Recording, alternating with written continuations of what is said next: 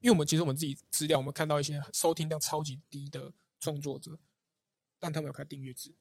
他们赚的钱比大部分的创作者还要多。就是我们之前没有想过，也没有预料过，但是真的实际有也好几个这个案例存在，我们就觉得说这件事情其实它不失为一个帮助你节目再好好的运营下去的一个手段。就是你可能也不用服务到太多的粉丝量，但你就有一个很不错的来源，然后你只要好好的对待这几个呃稳定支持你的听众，就很 OK。对我们有看到这些这种案例。那如果以中型的创作者，他如果开订阅制的话，我觉得它是一个区隔。p o d c a s 这件事情一直都是免费收听的，做订阅制有很大的区别就是要区分出呃付费的用户跟免费用户。在节目正式开始之前，我想要跟你聊一个重要的事情。热情实验室这个节目目前是免费收听的。那对我们来说，支持的方式就是你花三十秒的时间分享出去。如果你也希望你身边的朋友感觉到更快乐，活到理想生活，感觉到更成功的喜悦，请你分享给你觉得需要的朋友，可以帮助到他，也可以帮助到我们这个频道更有动力做下去，也可以持续产出有趣。有用的内容给大家。那在开始之前，我分享一个听众的留言，来自于 H O J K S G Z D。他说，Podcast 的天花板来自台湾的听众，精辟的分析见解，产业精英的实力分享，时事高度紧密，主题是实用性高，学经历丰富，年轻有想法，垂直整合，纵横行销理念新鲜，创新不守旧，势利于美，刚柔并济。我觉得天哪，这些也太多成语了吧！ 这些字我觉得念完这个我都学到一些新的成语，我觉得非常感谢你让我透过念这一集评语学到更多的中文。如果你觉得这个内容不错，你也可以去点击我们的 show note，也就是我们的文字内容里面的电报订阅链接。那如果你有心得想要跟我们分享，或者是说对于想要邀请的来宾有一些建议的话，我真的也很期待你可以跟我们做一个互动。我也每一集你们的评论给我们的建议，我都会进去看。我也希望透过这样子，让我们的节目不断的进步，提供更好的内容给大家。那我们就废话不多说，直接开始吧。Hello，欢迎回来热情实验室，我是 Passion。今天邀请到，我觉得是让我来取经的一个学长。他说他是一个阿宅，但我觉得他是一个创业家的小帅哥。哎 那我今天要欢迎 First Story 的 Kirk。嗨，大家好，我是 Kirk。那对我们公司就是做 podcast 相关的任何微博的事情。对，那我在里面担任营运长。那营运长就是也要做各式各样的事情。对，就是营运他长。刚才跟我抱怨自己时代，所以呢，我们以后可以给 First Story 的员员工听一下。 对啊，第四代就是年轻人嘛，对，会比较有创意一点。我们这个需要比较可以跟他们多多的切磋一下。会 OK，有这官方的那个 客套话。会有比较有趣的想法。我们今天会聊主要两个话题，一个是刚 Kirk 看我蛮有趣的一个观点，就说他觉得其实如果问他建议的话，建议就是不要创业。这我觉得会今天想要聊一下这个点。然后另外一点是前阵子大家在看呃九妹她的网红观察是有讲到说，现在自己的长影音平台都在打压长影音平台，在推短影音这件事，是因为抖音带起来的，所以现在大家找说红利的新蓝海是在哪里？那因为 First Story 它本身就是在做技术金流。跟整个 podcast 界的一个串流，它的概念有点像是，诶，我的理解，它概念有点像是，你今天是一个创作者，你只要做好创作的事情，那大家呃其他的一些事情就可以交给 First Story 处理。嗯所以我觉得由 First Story 这个比较中立的一方来做出这样的一个呃见解，我们会从创作者在过去三年，比如说 podcast 的刚开始的崛起，聊到现在的现况，跟其实我们有看很多的预测啊，我们也想看一下这个预测，以 First Story 来说，现在观察到二零二三年、二零二四年的现况，还有以 podcaster 来说，我们要怎么样活下去？到底现在还适不适合做 podcast？ 这样是为什么？好，先从这一点开始聊。趴，我觉得 p a r k 就有一个很很就是一个很 chill 的一个媒体啊。对，它就是比较为 real 什。么要换坐的姿势？ 我发现这个问题要非常认真。他刚原本是盘腿，然后现在突然坐起来。没有，我觉得 p a r k 这件事情就是，因为像我觉得，因为 p a r k 这个东西比较真呐、比较真实，然后它的资讯量也比短影片大，然后我觉得它资讯量也比长影片大。对，因为 p a r k 通常可能又更长。对，然后其实我因为我自己是习惯，如果要就是接触到一些最新的资讯的话，我自己是习惯就直接听 podcast。嗯，对，然后像国外的 p a r k 其实比像呃台湾的市场的话 p a r k 长度都不用那么没有那么长，那国外都可以到两三个小时这样，嗯那它的资讯的密集程度是是很高的。对，对，所以我觉得这件事情是一件很蛮有趣，然后是很值得，就是你不管你的人生是在哪个阶段，如果你有兴趣的话，你都可以做，而且它做的门槛又很不高，就嗯蛮低的啦。你现在基本上就是只要有录音设备都可以录一个 podcast。那这件事情是，呃，你可以记录当下你这个阶段的可能是情绪啊，学习到的事情，或是你想要做的事情，或者你正在做的事情。那这种东西透过 podcast 这个东西记录起来，然后放在网络上面，还可以给你的好朋友听。啊，我觉得这件事情还蛮这件事情就还蛮值得做，然后也是算有趣的这样。哎，那我想要追问两个，一个是你可以分享三个你推荐的 podcast 吗？要先三先个要讲到我们节目， 然后第二个问题没问是，题，第二个问题是，嗯，你刚刚有讲说，现在大家只要有录音设备就都可以做这件事情。那对你的评估优缺点跟它的需要刚开始的技术门槛在哪里？我觉得他他没有技术门槛，对他就是一个他是说话的练习，嗯对，然后如果你因为其其实大部分的节目比较都会走比较轻松类型的、它就对是比如说呃，就找好朋友来聊天，或者找一群姐妹淘来聊天，或者找好兄弟来聊天。嗯对，那这通常就是门槛最低，对因为我相信大家都会觉得，都会自己觉得说，我跟我的好姐妹聊天是最有趣的，对每都次很聊好笑完每次聊完都很爽到不行。对，但这这件事情是刚开始很简单，嗯对，但是它会到一个一个阶段，就是你们互相坐在麦克风前面会有点卡，就是诶，好像该讲的、该聊的都都讲过了，嗯好像再讲都是会重复的事情。对，到了那个阶段，才是一个真正呃进入创作的过程，就是你们可能真的需要收集新的题材，嗯或是去各自体验一个不同的东西，然后再过来再回来分享，就是这件事情才会变得稍微有一点点难度。我想要先回到第一个问题，就是你自己最喜欢的 podcast。最喜欢思考一下，呃，当然第一个是我们 Patient Lab，在看着我的眼睛，我自己，因为我我比较习惯听国外的东西，那呃，我蛮常会听那个那叫什么 Acquire Acquire 的一嗯个 podcast，、他就是讲那种创业的东西，然后讲公司的东西，然后他讲蛮多会巨细靡的呃去讲一个公司的故事。对，那这这像这种东西就还蛮有趣的， 有点像他会去分析公司的成长起落吗？还是就特呃别可的案以例分享？对可以说是分析，然后也可以说是讲故事。嗯，对，因为他的那个两个主持人呢，他在前面的开头都会说，哦我们这不是投资建议，我们对是纯属纯属就是呃娱乐，还有嗯故事的分享，这样对，就还会讲得到蛮深刻的东西。像他前阵子有在讲那个、啊，他他们是国外美国的呃 podcast，但他们他们分析那个台积电，对，对啊，这就还蛮蛮有趣的。一个你就听一个外国人怎么分析台积电，然后怎么看嗯台积电的状况这样。然后再比较轻松的话，我自己会听 The Joe Rogan Experience，就是有点那种美国保守派在听的节目。对这这我 惊讶哎，我蛮因为我蛮我蛮喜欢这个人讲话的， 真的哦，感觉就觉得哎、诶他很粗暴哎、我对我来说，我是觉得他哦，我觉得他很粗暴，他的聊天方式，他会直接他会问一个很就是会很蛮直接的问题，然后对他有时候问的问题，你会觉得说你干你是不是没有在做功课，嗯就直接啪就打出来。但我就觉得说，嗯，就是因为他在这个 level 上面，他可以完全不做功课，直接问问来宾，对，所以来宾也势必要回答，他闪不了。对嗯哦，我觉得这件事还蛮有趣的。对，像呃，因为他算是一个老白男嘛，对对啊，他代表就是这一派的声音，对、嗯对。然后我觉得，我觉得我们我我自己当然平常吸收的东西，都可能还是比较左一点的东西。懂对，就是像台湾也是因为一个蛮蛮就是自由派的地是方。然后听 Joe Rogan 他对于比如说他讲疫苗的争议 啊，然后他讲那边他讲他吃乱吃东西又可以治疫苗，就觉得说，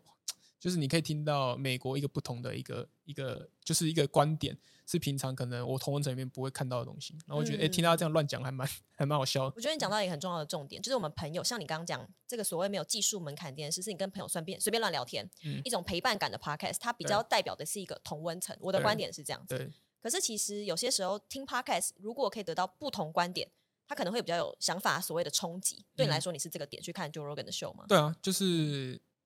喜欢他，让我有一个没有，就是我我听他的想法会觉得我没有想过嗯，这件事情。然后他，而且重点是他邀请的来宾也都算大咖，嗯，然后我就你就觉得很有趣，就是你看到一些很平常很 serious 的来宾上他的节目，会开始讲干话，或是开始嗯被有点、就是有点嘲讽，对，会或是他会回答一个他觉得根本就是很白痴的问题，然后对要很认真回答 Joe Rogan，你就觉得说这件事情好像只有 Joe Rogan 搞出来。嗯，对，那像其他的，诶，像最近有一个节目我有在听，一个女生的节目，我忘记她呃她的 podcast 叫做 A Really Good Podcast，嗯，一个很年轻年轻的女生，对然后她莫名其妙就是可以邀请到 Drake 或者邀请到其他很有名的人上她的节目，她对邀请到 Mark Cuban，嗯，然后她的聊天的方式就是很，她有她一个人设，对，就她人设是她不能笑，然后她都是要站在嘲讽你的一个方 式在跟你对话，所以 Mark Mark Cuban 问一些很认真的问题，然后她又会用很叽歪的方式回 Mark Cuban，就是他虽然是一个亿万富翁，但还可以怎样这样嘲讽他，然然后他的录音的方式好像都是他就是带着一个随身录音的麦克对风，然后就坐在地板上，或者坐在水边，或者躺在床上这样播。哎，结果还蛮也蛮有趣的，就是一看个很多美国的人，其实美国的 podcast 我的观察是，因为其实台湾我们比较会是 OK 录 podcast 要去一个录音室，对，还有一个比较正很式一点正点式的一个 set up 的感觉。可我其实常听一些美国 podcast，他突然 AirPod 掉了一个，他也直接录，或者对他今天去一个秀里面，他就是拿一个耳呃有线的耳机就直接录了。对嗯，就蛮蛮就蛮蛮轻松的。对，但我觉得是国情不一样了。啊是，美国人就是有这种自信，觉得说，哎，我我 I I don't fucking care，就是听众的听感， 就是 我爽就可以。我想讲什么就讲什对，么。那我也觉得就是这也是不同的刺激，我觉得有也是有趣。对，那你怎么观察台湾以你刚刚有讲，比如说偏聊天性的节目、偏谈话型的节目、偏比如说讲星座啊、讲一些财经的节目，你们大概看这样的一个整盘的占比吗？我这这我觉得也是台湾产业上面现在的一个问题，就是嗯说，呃，我觉得美国的 podcast，因为它的它是呃创创作者超级多，是然后素人创作者也超级多，然后有到非常专业的像 j o e 的这种类型是的创作者也超级多，然后更重要的是他们有，我觉得他们有整个国家的支持，嗯，就是呃，像 MP 啊，或是就是这种大型的广播电台，其实他们原本都是走广播的，对然后他们慢慢慢的演进到变 podcast，然后他们现在是主力是 podcast，、嗯然后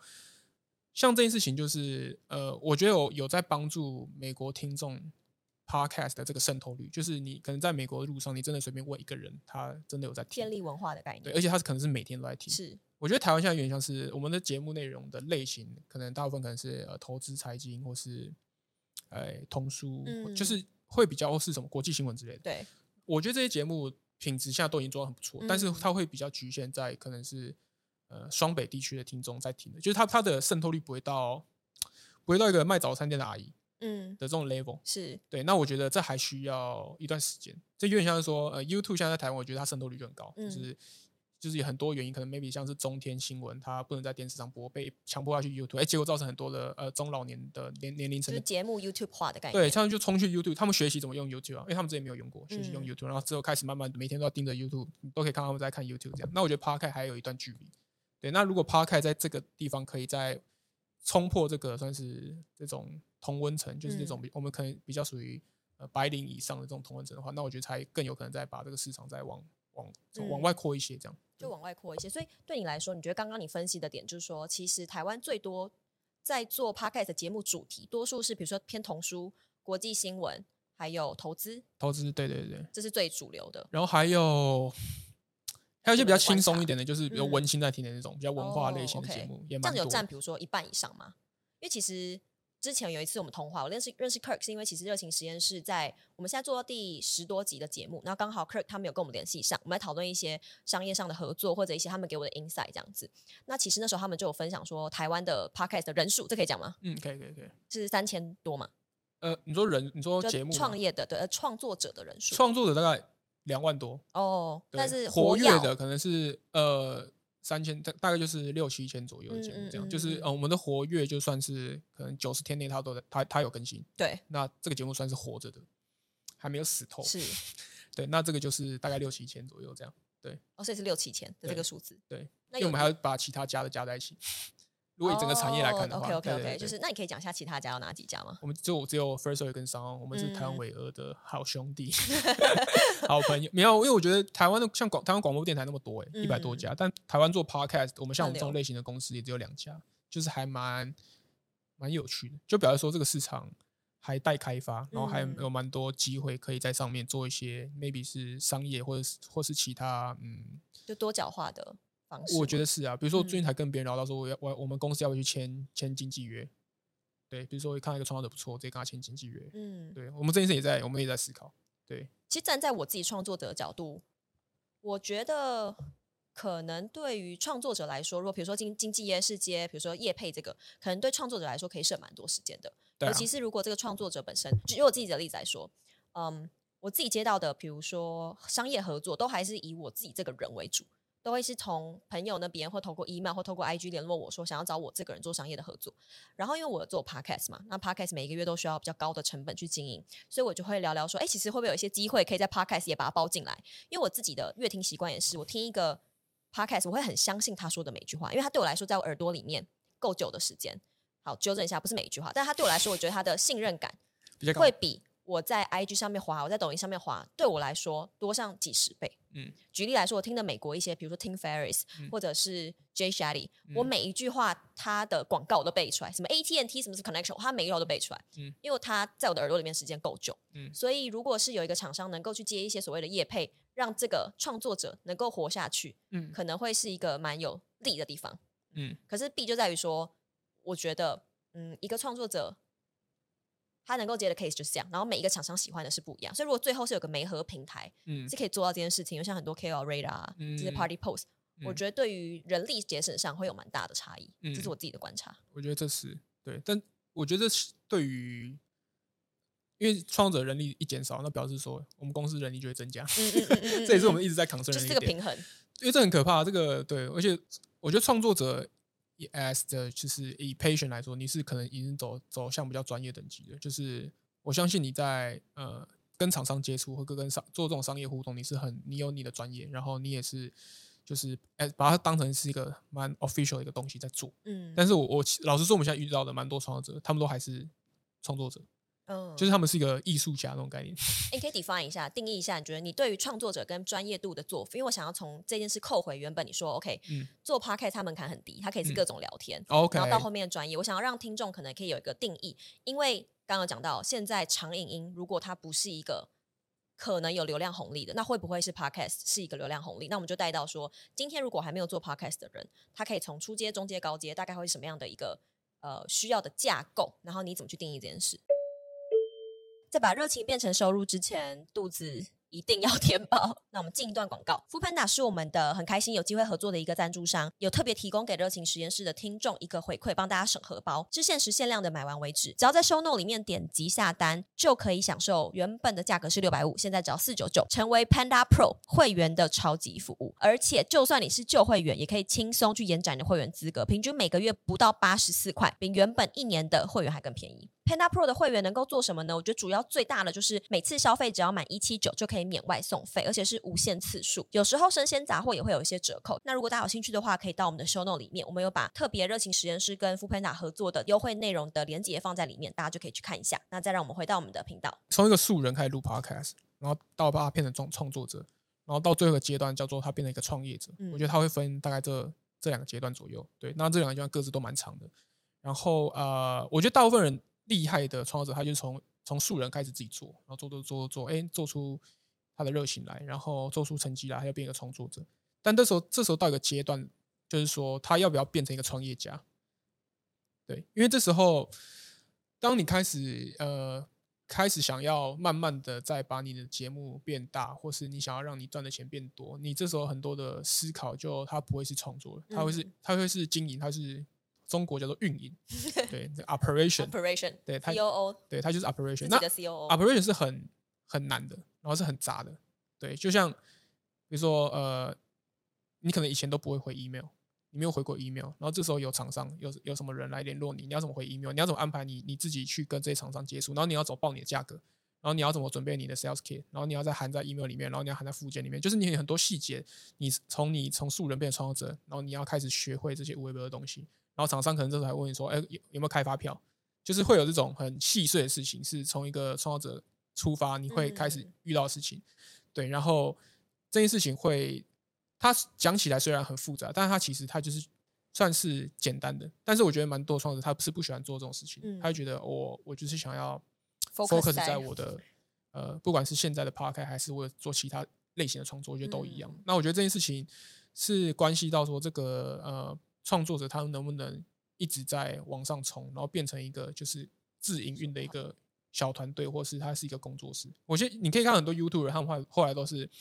就是自营运，或者后来就是团队，原本是团队，后来解散。我觉得他们都会遇到蛮相似的问题啊。就是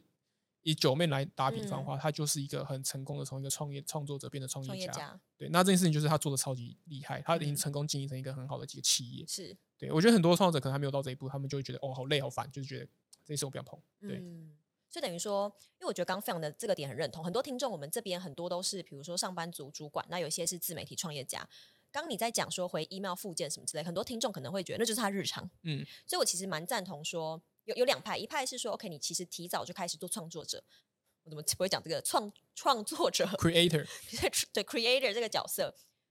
越有经验，你就可以累积更长的时间。所以我现在看到，对我来说，我觉得很多人对我来来讲都是学长姐，因为我做创作者没有这么久的时间，嗯，所以这是一派。然后另外一派，我觉得是我这种想法，就是说我在公司累积了一段时间，这些日常对我来说，开会不同的 team，然后站在不同的利益去想，然后一些杂事到变成比较大的规模，其实是我们的日常。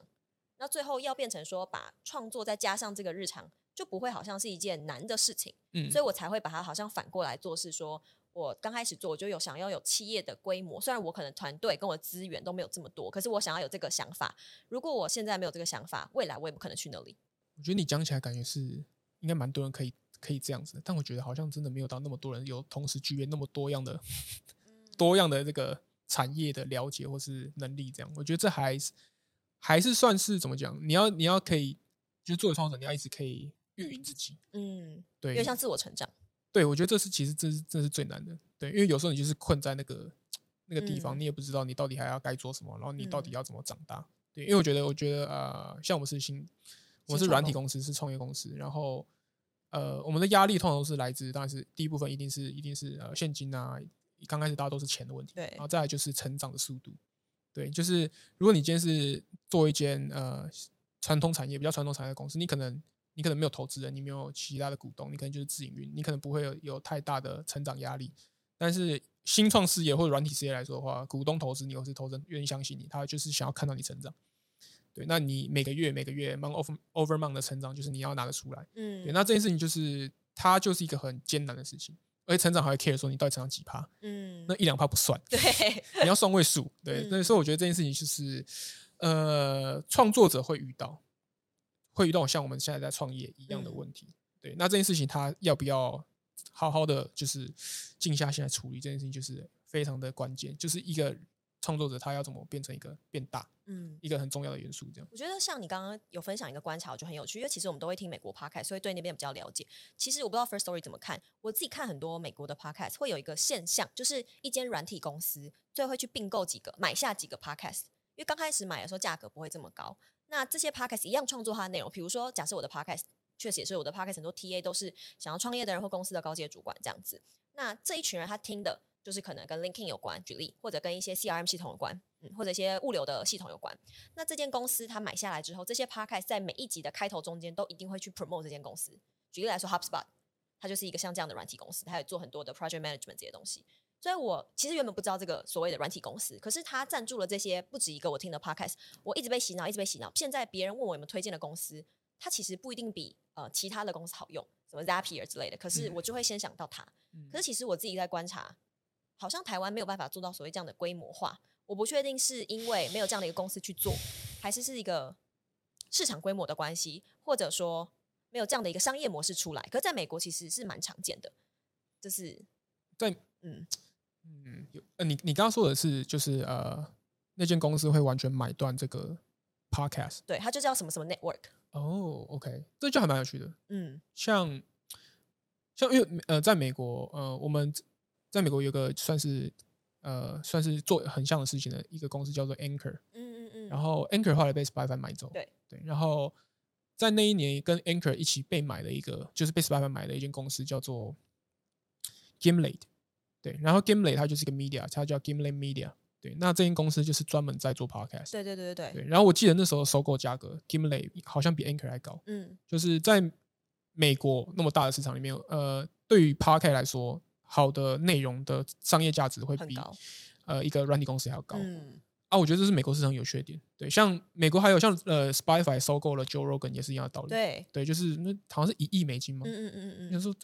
怎么天收价对，然后我记得还有一个呃 Spotify 好像也买一个一个女生的一个节目叫做 Call Her Daddy。嗯嗯，就是他讲比较两性感情的，对，我记得他们原本是两个人，然是，后然后来后变现一个在人变一。个人，对，然后我记得那个价格也超级高，也对是有上千万美金等嗯级的嗯这嗯种 level，、我就觉得，呃，对，美国就是一个令人称羡的市场， 就是非常的，就是我说的它很性感，就是说嗯你、你在这个市场，在这个国家，你好像在某一件事情上达成一定的影响力，我先不管你到底会不会变现，你先对不用管这件事情，你只要有这个影响就够了，然后就会有人走过来嗯开一张支票给你，然后你就可以闪了。真的，对，呃我觉得这件事情在台湾，所以我说不要在台，我说不要创业是不要在台湾创业。我觉得你可以去别的地方创业，但是我我觉得台湾的，因为台湾的呃，我觉得我们的东西，我们虽然是软体，但是我们在服务的对象还是中文讲中文的。然后我觉得，呃，我们的东西还是比较稍微重 operation 的，就是我们没有那么纯软。我觉得所谓的纯软，就是呃，你可能就是不需要有那么多的，就是跟人人跟人接触的那种这种状况，就是所谓的纯软。对，嗯然后我觉得我们公司还不算是对。那我觉得在台湾这种市场，它就是人口基数不能到很不算多，但也没有到很少，但它就是可以刚刚刚好养活蛮多中小型的公司。嗯，对，那我觉得台湾很多软件公司可能会变成变变成，如果你只要刚好在台湾，你会变变成卡在那边，嗯就是你想要大你大不起来，然后小其实你也小不到哪里去，那你就是变一个中小企业。对我，然后我觉得这件事情在台湾就是稍显可惜，就是如果你今天要做一个有影响力的事情的话，你应该就是创业万国万交，你就是 the single big market，那你就是去大的 market，对，你要么就是美国，要么就是在可能是呃东南亚随便一个印尼一个国家也是超级多人这样。嗯对，我想要分享一个我前阵子就是听一些节目讲到的，嗯，因为像我们这样都是很 hustle 的人，就是我们可能会排时间很满，然后我们想要完成事情很多，我们都觉得创业很累。那其实我听到有一个有一个美国人，他的生活是这样，他每天就大概中午起床，然后吸一个烟，然后喝一杯咖啡，然后去散步两个小时，然后两个小时回家之后，他就打开他的 Twitter 写一篇 Twitter，他这样子连续做了两年的时间，然后还有一百万个 follower。我那觉得写什不么管怎么样，就他就写他对生活的观 察，然后就大家就爱听。好，那我今天所以我觉得不管，我觉得我就是称赞他这个点，就是他觉得说 OK，他就是喜欢做菜就做到最满分，他也不在意这东西会不会有回回馈。嗯现在这个呃，他的市值跟他有没有赚钱还是不可估，又还没有挣到这样。可是他能够有这个心态想法，只做这件事，然后过得超爽，然后却可以有一百万个 follower，然后等到他变现的时候，我相信会很可观。可是这样的想法，你在台湾，大家就会说。哦，但是那所以呢，你能变现吗？可这样的想法在美国，他是会被大家拿出来讨论说，哎，他做这件事值得鼓励。我想要延伸你刚刚讲的这个点。对啊，没台湾就台湾就很 care 一些微博的事情， 哎、我们这不是一个正面的节 目吗？ 那、美国就比较自由的， 也没有，我觉得就多元性啦。对我觉得，我觉得美国就是 diversity，嗯我我很喜欢这种类型的国家。对，虽然我像我像之前去新加坡玩啊，去那边看，你就觉得说现在虽然新加坡 compare to 台湾好像没有那么民主，嗯或自由，但是我觉得他们人种就是很多，就是你一个节目上面看到黑人、白人、印度对人，就是一堆人，然后就觉得说，嗯，这很有趣。就是你，你如果在那边呃，不管是生活还是工作，你都可以接触真到实的接触到多个人种的人，我觉得这件事很重要。嗯然后我觉得台湾就是偏无聊，就是大家都黄都黄一片，对，就是很少很难有那种多多个人种一起聚集在一起做一件事情，或是、呃创创业这种感觉。嗯对我举觉例得来是说，我觉得 podcast 也是，就比如说讲创业的 podcast，或讲女性呃女力的这种 empower 的 podcast，台湾会是一个人种，然后大家都听同一个，或者是听同一个类型的。嗯可举例来说，我在听美国的时候，就会有嗯、黑人的 podcast，他会因为他是黑人加讲女性创业，他变得非常的有独特性它，的交集会比较对，他有再不 unique 同一的点各种交集聚集在一起。嗯所以这件事我也觉得是有点像延伸你刚刚讲这个点。对啊，就是我觉得他们的人种多，然后然后整个生长环境又差很多，一个嗯东一个西一个中，然后就是差超级多，然后他们讲出来的东西就不一样。但我觉得台湾虽然我们是还是蛮算算大了，我们还算算是就是有有一整个岛，但是我觉得生长的背景还有遇到的事情都会都会相似度会稍微再高一点，嗯，对，就没有到那么的分散或是那么的隔隔离那种感觉，对，所以这也是我觉得有趣程度的差别。那你觉得说，像过去我记得前两三年一直有蛮多的媒体报道或者一些预测在讲说，podcast 的市市场会是多大多大？嗯，那以三年前跟现在二零二三年疫情过后，大家其实比较常出国，比较少在家，你自己的观察那时候的预测，因为其实很多人喜欢做预测。可是我自己觉得说，好像大家比较少会去看说，哎，预测跟现实的状况是怎么样，就嗯想要听听看 First Story 的想法是什么。你说对未来的预测吗？就是二零二三年预测，呃，对不起，二零二三年之前嗯，预测说，二零二三年现在大概整个市场规模哦跟，OK，未来所以我觉得可能是先可以看现在这一块。我们去年的预测就是说会有我们自己啦，嗯我不能我，但我不能代表我们产业，是我们只是我们只是一个服务的一间公司这样。对，我觉得 我们那时候团队的预测是会有比较多的更专业型的。团队或者创作者，他们可能是 YouTuber 或是 Instagram 或是嗯随便 whatever 的人会加入，对，然后呃，这件事情在走了一年，来到二零二三年的底 Q4 的话，我觉得是有符合我们去年的期待。对，就是哦我我觉得这件事情就是有越来越多呃，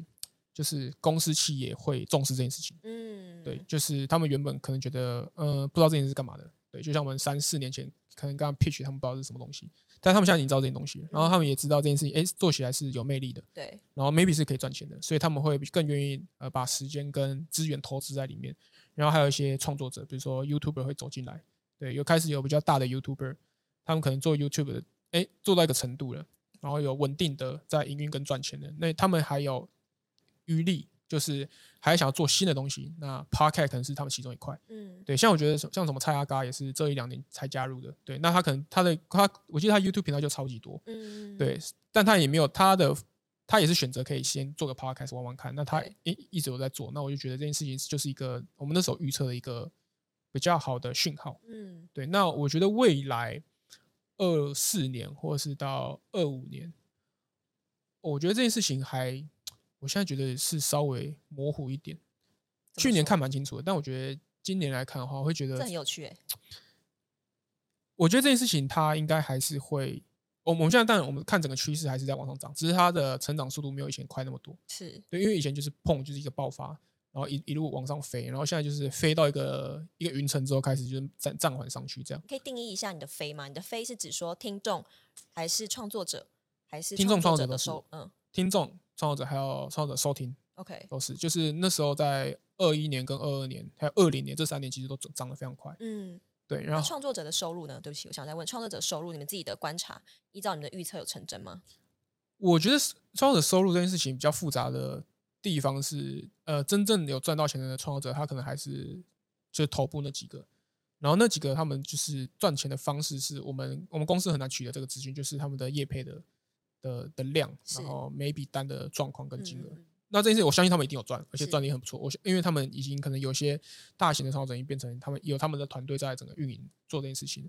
那我觉得整体来说的话，我相信这一两年赚呃中中型的创作者能赚的钱一定比在更更之前多，因为整个产业又更成熟一点，然后它的呃品牌啊企业对这个认知程度更高，可能比较多的广告商、代理商愿意把资源丢进来，然后让创作者可以去分润。我觉得嗯现在的收入一定比以前高。对，那我觉得未来会不会持续往上走？我们当然是，我们当然是在产业单位会说有，但我觉得现在感觉就是还在看它的趋风向会飘到哪一边。嗯对，因为我觉得我们之前预测可能就是哦，看欧美怎么发展，然后往前推，嗯，台湾应该会长怎样？我们之前都会以这种比较笼统的方式来看，但我觉得现在，我觉得台湾的特殊性还蛮高的。是，对，台湾不管是做 YouTube 的人，或是做 Podcast 的人，我觉得都觉得很跟整个欧美的生态系是完全长不一样，所以我们自己也在，怎么说？我觉得是跟市场的大小有关系。就是如你在美国做 YouTuber，哦，当然这是我个人浅见，一直强调，我我无我们的法粉，我们我们的听众很和平，对，无法做更准确的分析。对，但我觉得我的浅见是，我觉得在美国，你作为一个创作者或作为 YouTuber，你你做的东西，你可以很细腻，或是你可以很深入，是因为你呃你的那个 base 的基数够大，所以你不管是做哪个类型的东西，做个够深入，你一定可以获得到一个很大量体的呃观众所或谓就是是 niche，听众。然后这件事情就是让他可以一直的持续的经营下去啊，我觉得这件事情就是很在台湾看不到的事情，在台湾你。要做到那么大的 YouTuber，你要两百万、三百万订阅，你一定是基本上是什么东西都需要 mix 在一起。嗯，你要会开箱，你要会吃东西，你要会你要会懂跑车，你可能要懂豪宅，就是你要会懂一堆东西。但我在你在美国看某些 YouTuber，他们可能光是他们就是就啊，就就讲最简单露营好了，嗯，他们每个影片就是去露营，然后他们会说什么他们是什么 solo camping 什么之类的对鬼，就是就露营，他们随便录一录都是四五百万的的 订阅，就都会比台湾高。我就觉得嗯，那我觉得这就是基数问题，就是说在台湾你可能需要做各种事情去满足这个市场上是的需求。但我觉得在美国，你或者是在大的市场，你不需要，嗯你只要做好某一个精细的事情，或是你在行的事情，其实就好了。嗯。对，就是是你 e 那个 echo 一下你刚刚讲点，因为其实，在网红观察是这个影片里面，他就有讲到一个点，就你刚刚举例说豪宅什么跑车，就在讲可能九妹这个人的频道嘛，他的频道其实有一个呃各式各样的节目，可他自己有提到说，人看一个东西看久了就是会腻，对，所以这是不是有点像 echo 你刚刚讲的点说，就算你是做各个的领域的节目，你都开一个节目给那个支线好了，可是这些支线看久就是会腻，因为人的技术就是这样子，对啊。那我觉得好像就是大市场就比较比较不会有，你会一直新陈代谢，嗯，你会一直拉新的人进来，然后没兴趣就就离开。我觉得这都很 OK，就是很正常。但是在台湾就不，你必须要一直能抓住，可能现在流行什么东西，所以台湾才会有，比如某阵人很红什么，你就看到所有 YouTube 来做那件事情。 嗯，对，那可能在国外可能就不会比较不会有这种事情发生，因为各自他大大家在各个领域都有各自获得到很不错的报酬，或是听或是观众数量。我觉得这件事情会回扣到 podcast 这边，嗯就是说 p 到底一个 pod podcast，比如说像什么百灵果、古白，或是其他在中型一点的创作者，或者讲可能讲性方面的创作者，那他们持续的成长的动能，我们也在看说他们还可以，如果他们只 focus 在这个点，比如说呃，在讲性，在嗯讲性别的这种类型的创作者，他们我我们认识有几个，他们已经做了大概三年四年，都一直在 focus 在这个主题上面，我觉得超级强。对。对，那我们也在看说他们的成长力道还可以推到推那到你哪的一观边察。呢？就是说，你刚刚讲了一个是说它会比较呃广一点点，然后另外一次还是维持它的 niche。你嗯自己观察这样的数据，你们通常是看创作者的数据吗？对，百灵果有趣的点是，他们可能原本的 focus 在是讲国际新闻，嗯然后他们开始有 KK show，是，就是把更娱乐的元素丢进来，我就觉得哎、超赞。嗯，对，就是可以有一周有不同的享受。我今天想要嗯认真一点，我就是可能听国际新闻或是读书会；，啊，我今天想要呃随便一点、轻松一点，然后就听他的 KK 秀。对，我觉得他们这个这个东西的策略或是经营上上面，我觉得我觉得蛮我我蛮喜欢的。嗯、对，那像以古玩来说的话，古玩就是一个专门讲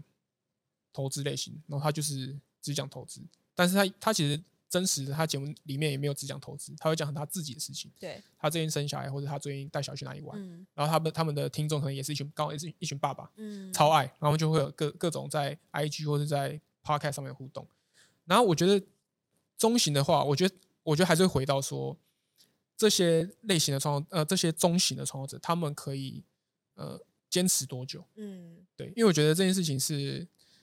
卡在那个地方，然后你也维持住现在的类型的内容，你还可以在这个素材的这个曲线上面获得多大的一个水平的发展。我觉得这件事情是我们有在看的。那我希我当然是希望他们可以长出不一样的东西，不然我不然我他们一直卡在那边，我也觉得说小可惜，就是嗯觉得你们好像还有其他微博的事情可以试试看、try try 看，但是你们可能还没有心有，就是你们还没有那个余力去做这些事情。对，所以我们我们自己都会去，就是跟创作者聊天，就是说，哎、我觉得你们你们现在做的东西，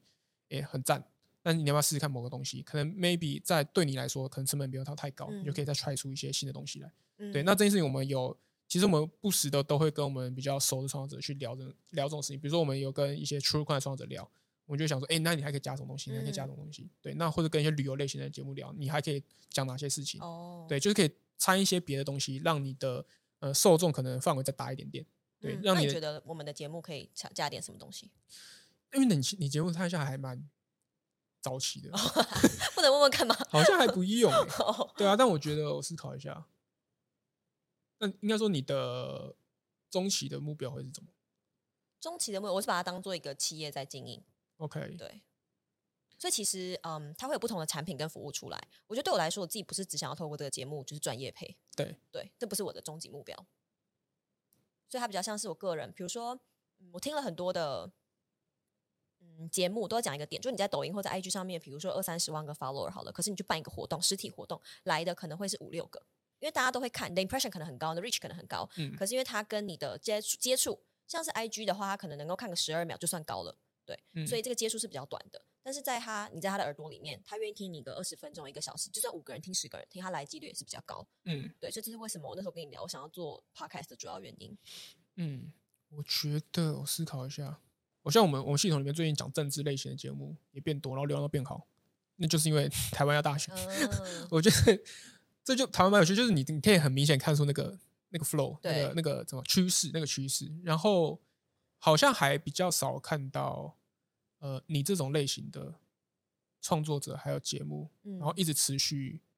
更新或者持续的拓展到现在。我我现在脑袋有点抓不出来，是因 因为为都没有活下来嘛。没有应该说他们也会 疲也会有一乏些转型，哦，对，比如说可能呃原本是有各个元素都有，但是他们可能最后会变成就是只讲某类型的东西，因为我觉得会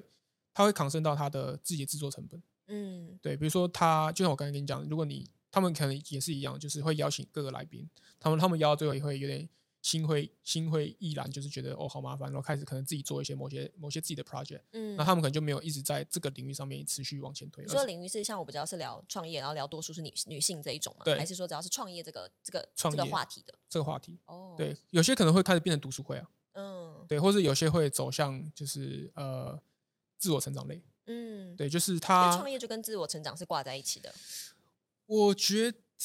我觉得要创业，像你刚刚讲，就是嗯如果你自己是老板，你自己不成长，你公司是不可能成长，这是我很深信的理念。所以我确实蛮同意说读书会跟自我成长这是挂钩的。那你的 followers 就是我大概是女生六，男生四，但我的那还算蛮平均的。但我的 podcast 其实女生七啊，你应该看得到，就是男女生比较多。 OK，那你觉得原因是什么？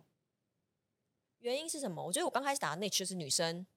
可以有梦想这件事，所以我想要先从这个 niche 打。就像你讲，我觉得会一直 pivot。我我只打女生这件事，不是代表男生不能听啊，所以男生也是可以听这些女生的创业的过程，这嗯，样子。懂。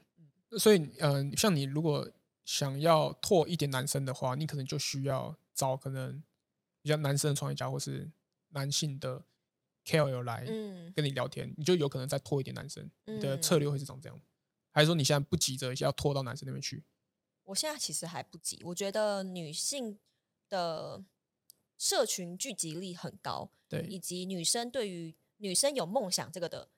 attraction 很高。像现最近我收到很多信，都是我以前在听的一些学姐，是她有在做 podcast，她们会主动写信跟我合作。就现在开始有这一点点做起来这样子，我觉得我好像还不用马上拖到男生，嗯，对感觉这一块就已经我觉得我还有更多蛮时大的间地可以方可做，以做。我可能还要再更耕耘，然后我才会想说更拓展到男生这样。嗯，我觉得女生就是她的粘，就是粘性就比较高。嗯我觉得男生就是一群，就是直男，就是对我们大家都是没有那么 connect 在一起的。但我觉得女生很容易比较，就是可以互相的，就是就是把自己互相撑起来那种感觉。嗯对我觉得在男生的社群，我觉得大家就是就是那边打屁闹来闹去。我觉我得很男喜欢，打屁，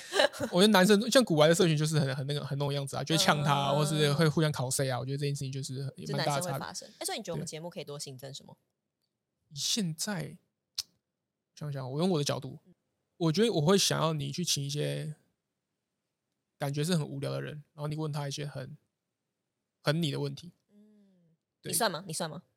我是但我觉算得很我有们趣， 自己说。我觉得我还算是比较接近 的象限那边，没有到那么的。你就是你邀请到那种会在杂志上面出现那种双手双手插在那边那哦 OK 种， OK OK，可以。我觉得这可以就还蛮有趣的啊，哟，可以可以可以可以，好好好因为，你感觉是一个很新的 vibe，然后他们是比较 old school 一点，然后嗯哦你你直接用你东西撞他的话，我想知道他会回答什么东西。好，这这很棒，我这我会有想做，我觉我喜我我喜欢那种冲突的感觉，嗯，有感觉，你会听 Joe Rogan，就是你很喜欢冲突，我喜欢两边在吵架， 嗯，对，然后我想要你去跟他们讲你的理念，然后他们这可跟以你讲是一系列的主题，我觉得可以就或是应该说你的节目可以进展到就是呃某些大公司企业，他们想要嗯做一些企业形象，那他们派他们的高级主管来跟你聊天，嗯，现在其实有，哦，那我觉得那那这就很赞，嗯然后尤其是那种越老企业哦，好，月老还没有，好，就越有趣，好哎、对，或是那种很你感觉好像很保守企业，可能是金融业那诶种但我感觉想问，如果是这样子的话，那个听众可能大家不一定很熟悉，这可能就会不是一个很有可能马上吸引听众来听的一集，就会有优缺点，但它应该会变成，那因为是你这个人有趣，你可以哦把它包成一个很有趣的东西啊。嗯，就是我可能平常如果看到金融业，我真的没有兴趣听，但是因为是这个人上你的节目讲这件事情，然后你会问他一些某些问题，那了这解。件事我就想听了。可能我觉得我做节目我考量的东西蛮多的，我会考量说，比如说这次要讲什么话题，然后跟什么东西串在一起，然后我最后想要给听众什么。所以像我写给你的访纲，我其实都会反过来推说，我这一集要听众带走什么，嗯，我才会来写要问什么内容。你再往前推，这样我是结论，你是以终为，始，我都一定要。但我觉得我干脆不要做。 那么凶，好，哎，对我我个个性是这样，我觉得蛮明确的啊、对对。所以就像今天你刚刚讲到 podcast 这个，我们聊了很多跟美国市场跟台湾这一块。那你觉得如果今天好，你觉得大家都很适合来做 podcast，因为它是一个成本不会很高，技术门槛不高，然后可以为自己发声，做一个自媒体品牌的一个概念。嗯可是怎样算是一个脱颖而出？你可不可以讲，比如说三个重点？如果你是要脱颖而出的创作者，第一个你要先破如世主，哎，这样念吗？势如破竹，一时想起，势如破竹出来，然后有一点声量，别人知道，哎，你都在做 podcast，嗯 然后后来有可能最后接到业配或者出自己的产品，嗯，需要有什么样的人格特质，需要有什么样的商业模式？ 你刚干刚嘛三，你声势刚刚那么上，大你刚刚上个点对不 对？对，我看一下吸好大口气。我觉得，我觉得第一点是因为 p o d 很真实，嗯，如果你平常是一个很命的人的话，我就觉得你很难起来。但是也会有这样的客群啊，古玩也不是说不命的人啊，他也是有他的受众啊。没有没有，我觉得古玩的没有，我觉得古玩会让你感觉命，是他故意让你感觉他很命。嗯就他的，我觉得他的他的人格特质是 nice 的，就他是一个很 nice，然后是很聪明的一个人，哦 OK OK，所以他很知道制造他的命点，嗯然后他很会靠北他的听众，是他他然后他知道哪些点一打到，然后听众会觉得哦被弄了，但又很爽。就是我觉得古玩很 很正直男才会这样，女生我才不会觉得这样很爽嘞、啊，对，男生真的觉得说，哦，你你还敢这样弄得呛心痒我痒，对，你哦，那我真的也是很爽。就是我觉得古 来的表神经姐，病啊！还有呢，有点小 N 这样。对，但我觉得我们出社会，或是你在你江湖走跳，你总是会遇到那种很喜欢吹捧自己，或是嗯对人讲话就是很不客气的那种对人。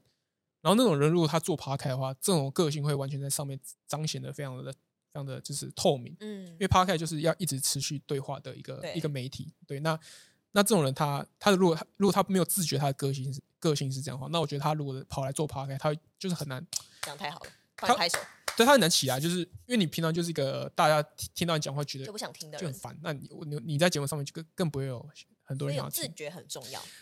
对，然后你要一直可以对于自己的讲话的品质有一个，就是你会一直反思这件事情，然后你尽量在对话过程中不要当一个王八蛋。我觉得这件事嗯情还蛮重要，就是有你有互有那种互丢球的概念，我觉得了这件解事情还这蛮很蛮重关。要。对啊，就是不管今天是就是你是跟别人一起做，还是你自己做，邀请来宾，我觉得都都是一样。然后我觉得，哦，我觉得第第二点是，他会比较像你讲的，就是以终为始，就是你到底想要在这边干嘛？对，然后你想要得到什么东西，或者是你想要给谁什么东西？我觉得这件事情是一开始在做这个自媒体可以就可以先想的事情，对，因为它会回扣到你整个节目的核心精神。嗯，对，因为如果没有那么，如如果没有一个明确的核心精神的话，你的节目会就像是那种流水账那种感觉。记录生活，对我不是，但但这也不是不好啦，但就是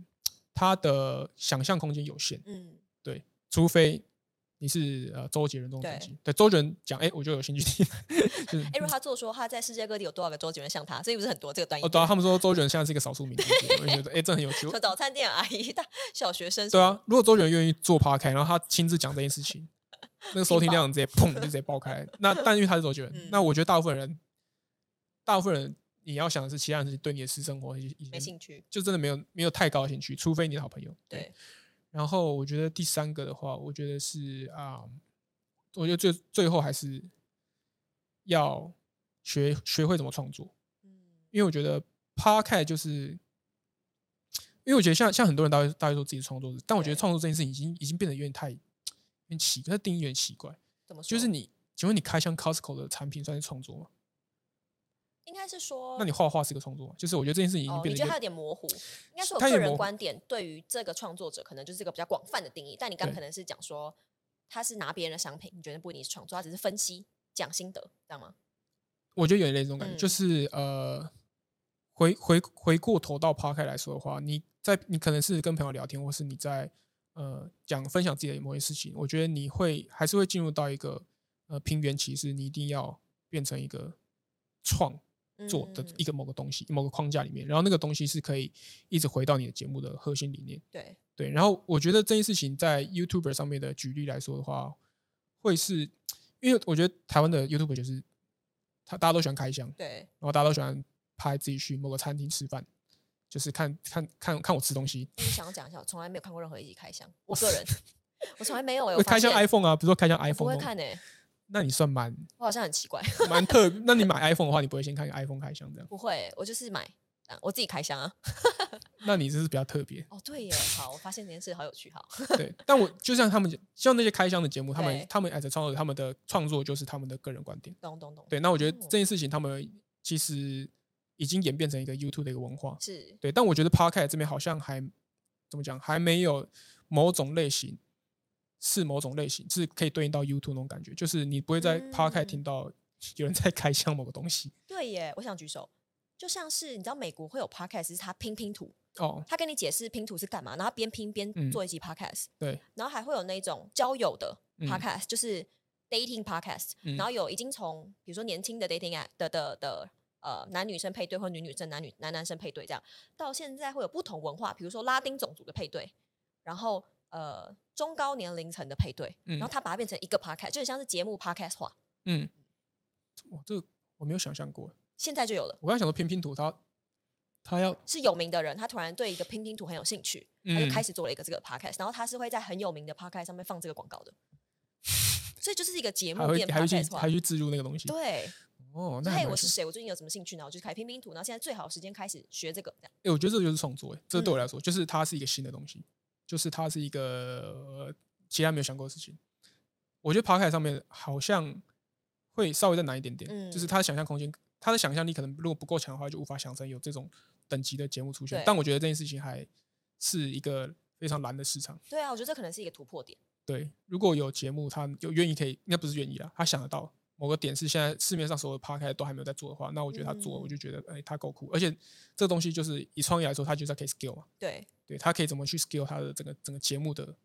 呃，不管是类型还是就是更新的频率，我觉得这件事情都还蛮重要的。那以 First Story 来说，你们看数据，或者你们在做这些预测或者预测来去验证，你们是用什么样的数据来看？是后台吗？还是你们去像你刚刚讲美国、台湾有什么哦样的一些指标？我因为我们是我们算是 podcast 的源头，是我，们应该算是最上游，嗯，然后我们一路就是把 podcast 上架到各个平台，然后我们再各把各个平台的数据再打包回收回我们自己的系统，所以我们大部分的资讯还是可以从我们系统看到整个市场上的变化或者趋势。对，那我们会把这个趋势去拿呃，可能是台湾自己某个媒体上出的报告，或是在美国某些产业协会报告去做去做，因为像是对答案，嗯，就是或两边比一下，然后再跟美国那边比一下，或者再跟其他的日本市场、印尼市场比一下，我们会这样去做比较，然后会尽可能的去梳理一下我们现在台湾的节奏到底是在哪个节奏。嗯，对，但我我必须说，Podcast 在呃整个台湾的 Podcast 在整个亚洲的这个圈圈里面已经是非常领先的一个市场。嗯，对，像日本跟韩国可能都还没有在台像台湾那么热。嗯，对我觉得台湾热的是有点热到有点蛮诡异的，就是诶怎么会怎么会热成这样？嗯，对，之前还无法想象我们这个人人人口相对比较少的国家，但是对于这个媒体的吸收的程度还算是高的。那你们有专门请一个分析师做这个角色吗？还没有其欸实是谁在做这个？呃，就是我们自己这边哎，工程师资料捞捞出来，然哦后就自己在那边 看。哦，真的对对对，哦，我们就是都是这样，哦，就是我们可能哦，我们平常在开会或是工作会想到某件事情，，对，就去直接抓这个数据。直接请他捞，然后就是哦捞出来就是可以直接看。这样嗯，那你们都是自己对数字都很有兴趣，就会想要去看这个数字。我觉得我们团队对数字都还算蛮有兴趣的，我们是对他们就是一堆对数字狂，然后表格狂，很喜欢做哦、表我格。超爱的， 你知道我用 Excel 交我男交到男朋友的吗？我就有点以这个为名，怎么说 开？玩笑。就我以前，哎、有点差题。就我以前谈恋爱都是看感觉，我会有条件这样，可是条件到了，感觉到我就会很容易觉得这个人就是我的全世界。然后我就发现我这个问题，但我不想要有这件事状况，所以我就会开始培养我的理性。所以我做的事情就是，我有 Excel Excel 表，就我会把每个约会的人写下来，然后会写他的 source，就像做分析一样，我会写就是编 很可码，怕欸然后名字 source，它的 pros and cons，你会把那个人 spec 都写出来。，对，然后会有 remark，然后就是排我老公真的是最后一个，等等等，是呃，所有 criteria 都是 OK 的，就是达有达到有达对到。因为很多时候像我自己，因为我很追求比如说事业啊、自我成长这个，所以我觉得我会让我吸引的男生，吸引到我的男生都是类这个类型，可是这个类型不代表你说他他跟你的比较相像了，对 OK，嗯然后他可能是事业非常的成功，就是我觉得很厉害的人，可能比我更厉害这样，所以他不能不能比你不成功，这可能不 是。嗯需要对 compare， 说一定很要直比你接厉害。我会对，我会觉得他是可以走在我前面。但诶是像我这样觉得的很棒人很多，其实啊，比如说我就去看我那 list，然后我后来会发现这个 list 里面，我以前觉得很不错的人，那我现在很庆幸我那时候不是跟他继续交往，怎么说？因为这样的人有一些他可能是在他的个性上面。他让我不喜欢，可是因为他的条件我觉得很不错。那多数女生会因为条件，硬件对，就是我就是觉得，哎、他很棒。然后可能我带出去跟姐妹聊天什么就很不错的时候，你会觉得就是他了，有可能遇不到更好的了。嗯哼。可是如果嗯你有把理性分析，你就知道说，OK，他这些 OK，可是他的个性，或者他就是因为很重视事业，完全没时间陪你，他觉得你只是他的附属品。嗯这个时候你就可以理性把这个筛掉，你会觉得 OK，会有这更能够符合的人出现，哦，它可以让你理性去分析这一局，像是一个商业的分析一样。等等，所以所以他呃，他是要比呃他的 business 面要比你成功，但是他又不能忙到忘记你。对， 就要把我呃，所以这会分阶段，所以非常有些，非常困难。所以有些 就是可能是在初期创业的人，会他可能真的没时间陪我，所以我真的有约会一些男生，创业家嗯对新创的，对，然后已经到很成功的阶段，可是他还是在很一直募资，一直募资，所以就一直要开会什么的。对所以对我我对他来说就会是重要，但是没那么多时间。重要但不紧急。对重要但不紧急 的时候去处理，就是一个 long term 的一个经营的概对啊，念。这所以这样不行。对，Oh my God，所以我老公其实是创业十二年了，所以他已经有几间公司，嗯，所以他是在我可以变重要也紧急的象限里面。那他因为他很有经验，所以他可以 push 我很多事，因为嗯他就是美国市场的经验，他就是 just do that，just do that，我会很生气，觉得就是没那么简单。可是他们在美国就是觉得这么简单，嗯嗯，嗯，所以可以给我很多新的想法。嗯，对，所以他刚好就是在那个清单里面最后一个。你这 个这个清单是非常严格的。但我就是可以避免我的不理性。 OK，嗯，OK，那你们这样年纪会相差很多吗？他跟我差三岁，四岁，三四岁，他三四，三三三四，因那他已经有点太强了，为他很早就开始创业，嗯所以他就会变现在是不是那个阶段了， ，OK，才会有时间也可以陪我这样子。对啊而且我是很多要求，是要他会笑起来很阳光，牙齿要很白，然后很像狗狗，可以跟我玩。 我会写的很明确，还有什么？还有什么很多哎、然后我希有望趣的？再三个，哦，他毛不要太多，你说然后大家都会想说对是对体毛，不是哦毛不要是太多，就是比较好相处。哦，OK，got it，我用那 OK，种很口语的嗯哼方式写， ，OK，然后呃，要很尊重我的哦，要很爱跟我玩，因为我很像小狗。嗯然后要能够跟公婆相处，但是不要住在一起，总会很明确。我会真的写的，我会分，比如说不同 category，比如说你们在公司里面会有，比如说 finance 啊、marketing 这样，我就会那这那样我分。请问，就是那结婚到现在有没有发现哪一个点好像有点要下修一下？有这有这种状况吗？下修是指说，就是说，呃，好像这个点其实没有到完全符合，可能 maybe 就是要打个折扣。没有有一个觉得他都会被我说他要去上同理心学校， 我还去查、欸真的有人在上，就哦他没上有同他 happy 没有那个同理人，心对他很没有同理心，哦，因为他就是觉得自己是最棒的，而且他根深蒂固觉得是最棒的。 OK，所以他就会觉得他不相信算命，他不相信塔罗牌。然后我那时候狗狗离可是开不的一时候，样啊。对，可是他没有同理心。比如说我狗狗离开了做宠物沟通，那宠物沟通我不 Oh 用 my 觉得你 God 相信，对不对？但你可以同理这件事，但他没办法同理。直男不行，所以你知道我怎么跟他讨论这件事吗？ 没有很多直男是可以，就是至少你可以 open mind，你可以有同理心，知道我很难过，所以你可以听我讲这故事。可是他是会嘲笑我，他会一讲，然后就是大笑出来，就是这哈哈哈哈，然后这种会信？对，我会超气。我去学西塔疗疗愈跟动物沟通，他我都超气。然后最后呢，我就做了一个 Airtable 的表格，嗯就是你要改进的地方，然后我们要一个 quarter 一个 quarter review。但我老公也可以完配全合理，解，完全对理解对对对，嗯就是，OK 嗯说你习惯用什么表格，我们就坐在那里，然后我们一起 review 你的成长，这样。那那请问请问呃，到目前还没 review 过，他还会没更 review 你新？ 吗？不会，老婆永远是对的。这就是伟大的地方。 嗯，我们这个身为对身为准备要结婚的人吗？也不是身为这个直男直男，然后是你刚刚喜欢的喜欢的性别是女生的话，可能会有比较比较比较多的这个规则在里面跑。那你很爱做数据，你会想要这样子对另外一半吗？或者尽你量心里有这样的心里会，一但个尺吗尽量不要。为什么？就怎么讲哦？因为我觉得我喜欢的对象，我都通常希望跟我的世界是比较一样的。哦，你是明星，不要跟同一个艺艺没有没有人没有没有没界有没有，我不想要在，我不想要在，我不想要跟同产业的人。哦。对，因为我我觉得会把我的整个 mindset 一直是卡在锁在一个地方。我想要嗯这有很有趣。我想要有就是不同产业或是不同领域的那种。那女朋友是什么领域？哦，他是老师，他是特教老师。哇，对，非常所以爱心的那种。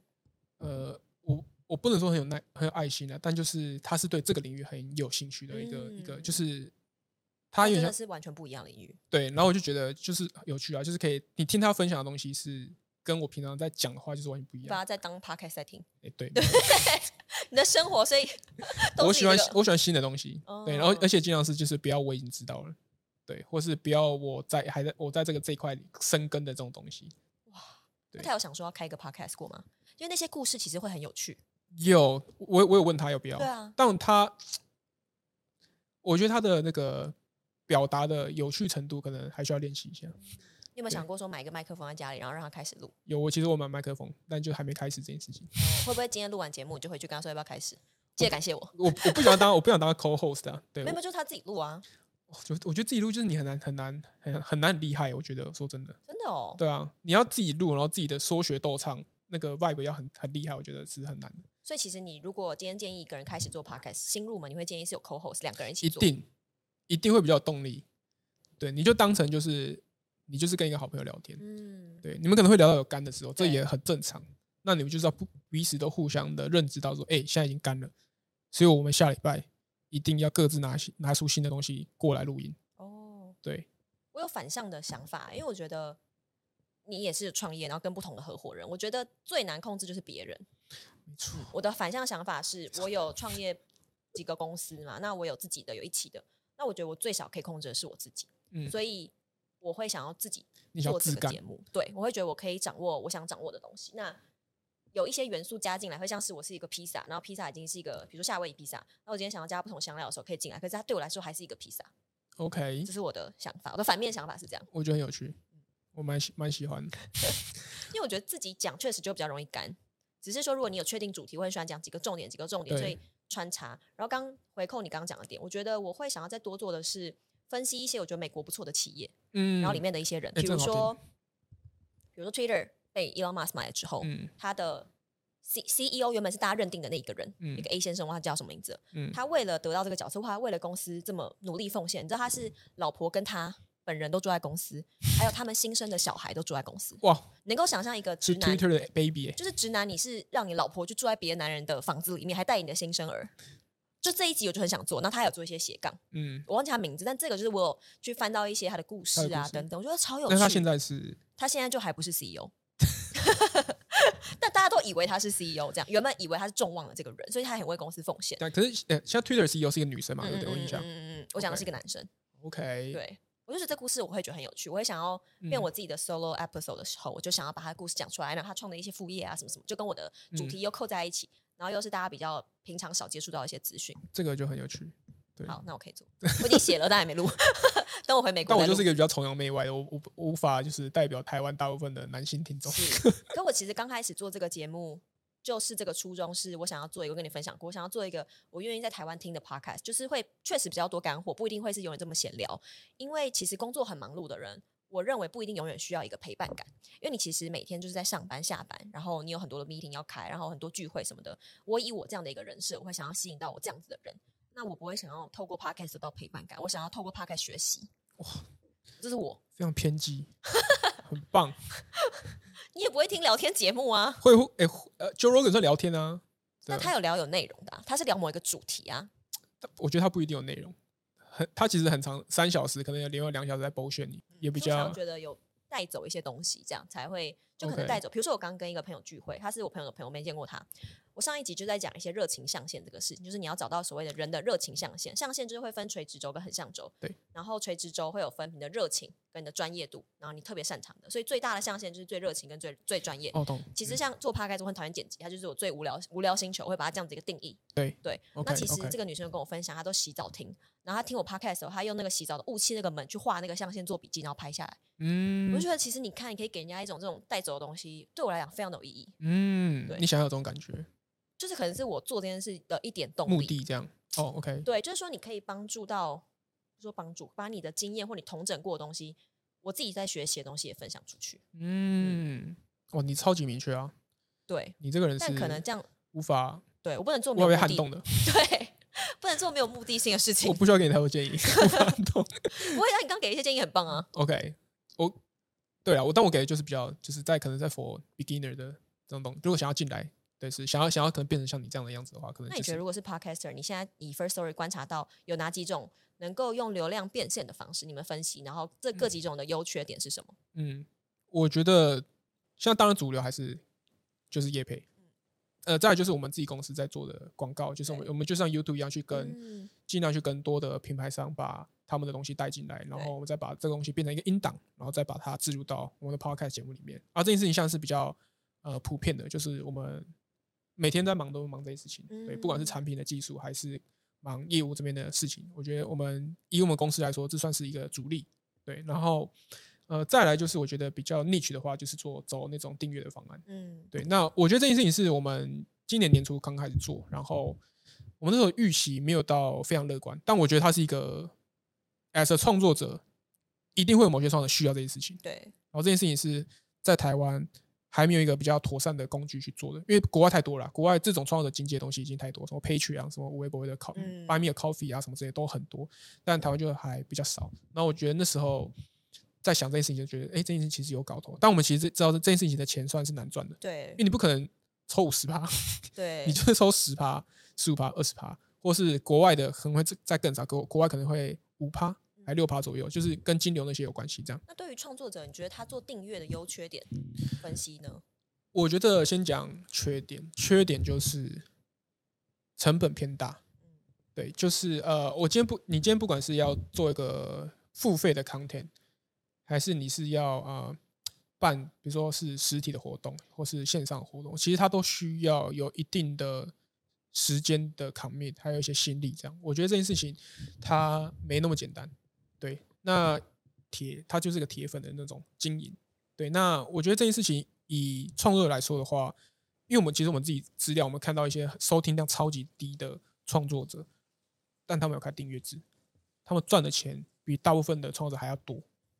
就是我们之前没有想过，也没有预料过，但是真的实际有也好几个这个案例存在，我们就觉得说这件事情其实它不失为一个帮助你节目再好好的运营下去的一个手段。就是你可能也不用服务到太多的粉丝量，但你就有一个很不错的来源，然后你只要好好的对待这几个呃稳定支持你的听众，就很 OK。对我们有看到这些这种案例。那如果以中型的创作者，他如果开订阅制的话，我觉得它是一个区隔，因为现在我们有聊到蛮多的创作者，他们因为 p o d c a s t 这件事情一直都是免费收听的，对你的节目是免费收听的对，你应该不会把它要摆在一个付费墙里面才能收听。但是像有些 p o d c a s t 比如说呃以童书类型的为例好了，他们现在其实呃做订阅制有很大的区别，就是要区分出呃付费的用户跟免费用户，就跟就跟创业一样，就是他们在免费的集数里面可能会删很多广告，嗯，但如果你想要得到一个干净无广告的集数的话，那你可能就走订阅制，我会给你一个最干净的集数。然后你你小孩可能不用听到一堆奇奇怪怪的广告，或是一些呃你们觉得观感不好的广告。那这件事情其实是有在发生中，有然后我们也在持续的服务到几个创作者做这件事情。那对他们来说是一个很好切开产品象限的那种感觉。对，那我觉得最后一个就是呃，我觉得有些人就是喜欢做社群，对对我自己不太会做，我觉得我嗯弟我自己是还好，但是我觉得有些创作者是很善于做的，然后他也很喜欢这个氛围，嗯对他很喜欢有一群他的听众成为他的订阅户，嗯然后有一群有一个社群的能量在那边，有些创作者就是很很爱这件事情对，那我觉得这件事情也是超级好的事情。对，嗯如果你只要够能怎么挺住在经营你这个社群，那你的订阅是指说他订阅付费，还是订阅加入某一个社群？都一样啊，他一定要因为订阅他。不一定会聚集在一起啊。但订阅加社群，他才会最后汇集成一个。哦，这就是我们公司有服务的方向，就是你今天可以在我们上面选择说你要卖你的付费单机，还是你嗯要开一个需要付费才可以加进来的社群。那社群会在 First Story 上面社群会在 Discord 上面，哦，所以你们有这个服务对我们有跟我们跟 Discord 有接一个类似那种 API 的哦的东西，然后我们呃可以帮助创作者，就是当一个听众他只要一刷卡，刷你某个方案，我们可以直接对接到 Discord，把他哦啊的你怎么没跟我说？我要做 Discord 这好像是我们上礼拜刚上哦。 他说：“哎、还不跟我说。哦，没有，因为我们这个东西封闭测试蛮久，”身为一个创作者，具备什么样的人设、节目内容比较有机会被品牌主看上？ 你们自己的品观牌察主，哦就是说广告主，我站在媒体代理商或者我们都用广告哦主，我觉我觉得这跟 YouTube 的黄标机制其实我觉得有点像，就是我们现在，比如说我们假设我们接了一个一个广告的广告的案子，他们大部分也会跟我们说不要有色情嗯，性的这种或是呃政治类型的节目懂。对，我觉得他们对他们会主动跟我们讲，了解，就是我们会帮他们 filter 掉。嗯，对，这是老实话，就是对毕竟他们就是要投预算的人，我们还是要去就是针对他们的需求来做调整。对，那这些这种类型的内容，我觉得它就很适合开订阅制。 OK，这是一个蛮好的 insight，了解，对，因为不真的不是所有的节目都呃，就是很就是很刚好你你喜你擅长的内容就是不会被看到，对那你就是可以有我们就是有另外方式可以给你嘛。对，那像这种类型内容就是很明确的例子。那以你刚说人格特质嘛，对，比如说什么样的人设、什么样的节目内容、性质，我觉得很 open 的人设是一个蛮基本的、嗯，就是因为我觉得 podcast 它其实有很大的很多的人都在访问，或是就是也不不一定要访问，可能就是找不同的人来聊天。我觉得这件事情对于这个主持人，他可以多么抛问题，跟很 open mind 地去吸收每个人的一些微博的东西。而我觉得这件事情很重要，是对，就是你可以 open mind，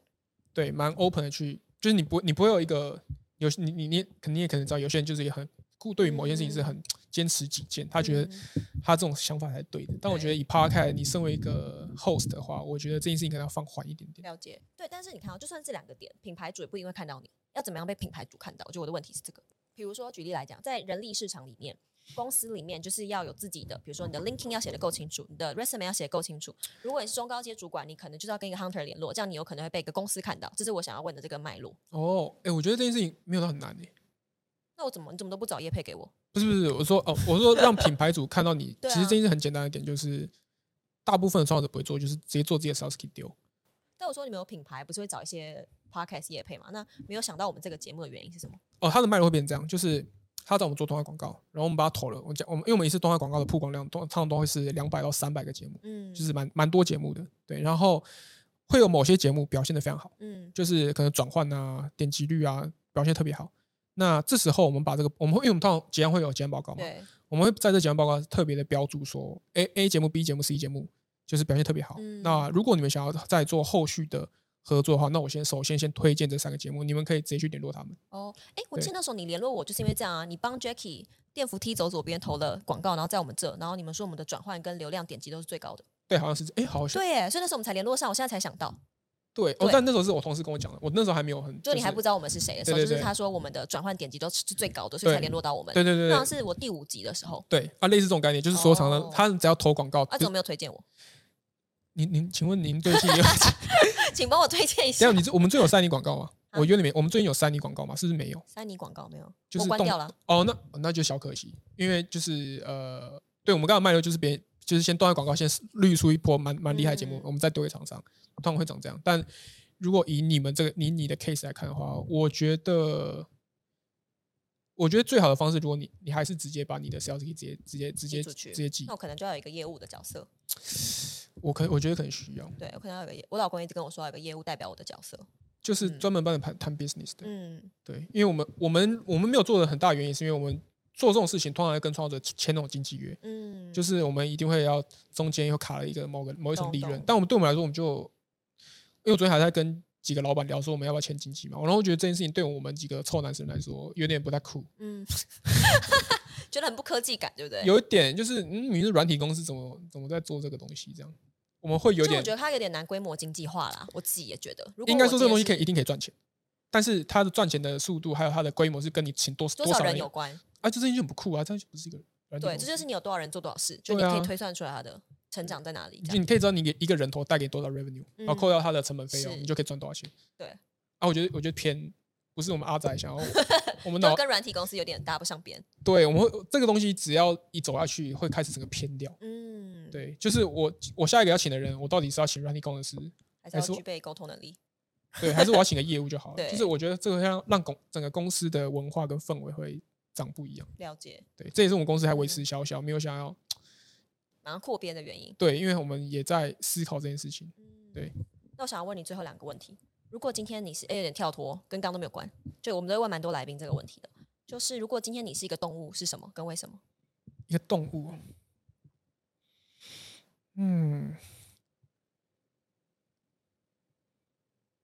这样啊前你前面的来宾有讲出有趣的答案吗， 这个问题就是要你直接回答，没有再丢回来问题的， 我就想要参考。没有参考，每个人都不一样。这个像像什么外国人是这种 spirit animal 吗？还是什么之类没的？有，就是直接问你，不要想那么多。 这样就是我我觉得你我是哪一种动物 Oh 对，然后为什么？ ？My God，好难哦，好像下你以后就记得我们这个访谈，你回答不出来，你让我思考一分钟，没有？好啦，好可以慢慢我来。思考一下这是一个直觉，直觉哦嗯。我觉得我应该我会会是那种丛林里面的那种黑豹或者猎豹之类的，就是那种怎么花，说就是那种。呃、我觉得我的和最内核的人还是比较孤僻的那种人，嗯，对所以你觉得才是在草丛里面，我对，然后是是可以躲起来那种感觉，就是我躲在丛林里面，我没有想那么被大家看到，嗯对，对，然后，但我又是一个呃有攻击性的人， 嗯，对，又我也不是一个一个猩猩吃 素，我觉得我吃肉，还是有攻击性，还是有点攻击性。对，然后但我我没有选择大草原，就是因为我没有想要在那么宽广。宽广的东西，会对我来说没有安全感，哦，哎，很有趣哎，对对你有没有觉得很有趣？蛮有趣的。我以前没有认真想过，嗯，对，但我可能比较倾向那种感觉，所以这个很酷，因为每个人讲的都完全是不一样的，然所以没有后重复的动物，很难。有些人还会讲神奇宝贝，我遇过火字鸟、火字鸡， I I don't get it，我 不就是知道重点是你怎么去形容这个故事。哦。所以其实 OK 我自己超喜欢，像我虾皮的团队，每个人都回答得出来他们自己什么。那你是我在每个面试的人的时候，我都会问这一题。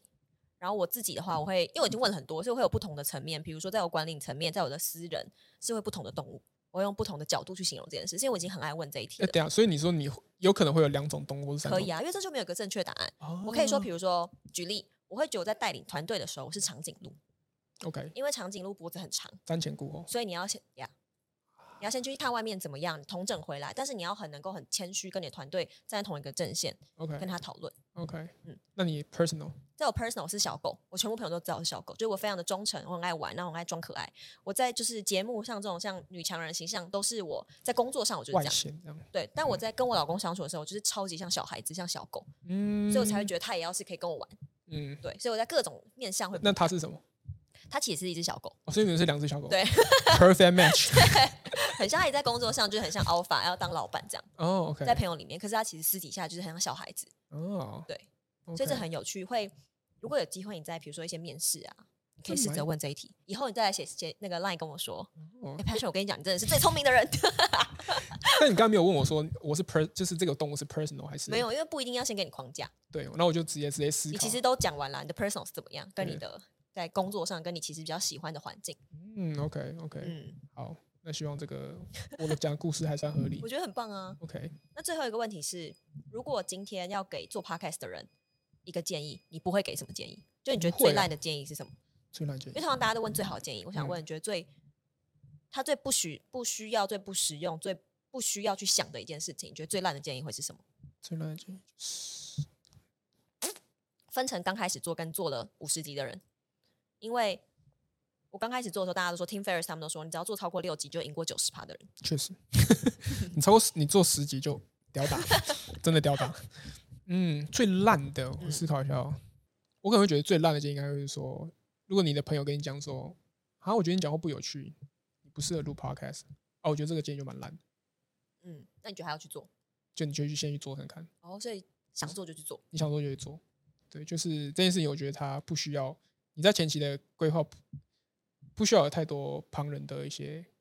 算是一些哦意见，因为我觉得这件事情就是你做了你才知道啊，而我觉且得这超棒的，因为你我觉得做 p o d 有点像是我们，像你做了很久，你一定知道，就是你在录音的状态跟你没有录音的状态，我觉得是会有点差别。嗯，对，那我像我的话是差蛮多，就是我我知好道像没什么差、欸。是啊，我自己的差很多，就是我平常其实没有那么爱讲话，对，但是我只要就是录音键一打开，哎，就是可以切换到一个状态，是我现在是在创作的状态，就是我我知道我讲的东西一定要再生动一点，不能像平常那么无聊。哦是哦，，对，那我觉得这件事情其实应该，我觉得会有一些人也是这种状态。哦所以对其实是可以接受自己有不同的面相，不一定说你一定要是超爱讲话的人，不一定，因为其实对尤其我觉得很多 IG 创作者其实都是非常的内向的。哦嗯，很有可能啊，真的我。觉得因为我认识很多嘛，嗯所以其实很多人其实都非常内向，可是他在节目上，他在 IG 上面会有另外一个形象。我觉得一定。对，这个人格、那个人设都但是我自创己造出其来实比的。较喜欢的是，我是怎么样就是怎么样。比如说我很喜欢讲话，我在美国如果一整天，因为美国很大，一个房间，然后老公去上班，然后没有人在家的时候，我真的无聊到不行、欸，然后我就去上瑜伽课，然后就去跟旁边的人讲话。如果真的无聊到不行，我太想讲话了，我会跟路人讲话。嗯，对我朋友说，如果我先去佛寺那种静心七天，我可能会跟马桶讲话， 就因是为我那太喜欢个讲话。去闭关。对，然后会跟那个嗯妙禅说：“你可以跟我讲话吗？拜托。”这样嗯，你是一个很我话很多。一直很通到底的那种感对觉。对对对对。嗯，懂意思。那如果是做比较中期的人呢？哦，中期的我知道了，做你自己就好，所以是不要做你自己不。要做你自己。这才跟我刚刚讲的完全对， OK。怎么说？因为中期通常中期的会有一个成长的的迟缓的迟缓跟跟那个一个瓶颈。我觉得最厉害的人就是他很他是变色龙，嗯对他可以，他没有那么局限，他今天应该要什么颜色？对他今天如果觉得黄色不错，那就黄色红。那不是就变得没有人设了吗？如果是这样的话，我觉得有他有呃，他最偏锋来说应该会会变成没有人设，但是他我觉得哦，我觉得最终结讲说应该是他不应该太局限于他的这个题目的发展，哦，然后他很擅擅长长节可以 pivot 很多很多的主题或是目了东西解。对就比如说我今天开始讲个感情， ，perfect，对不对？对啊，就是完全没有料到你会转这个，那我我也蛮有兴趣的，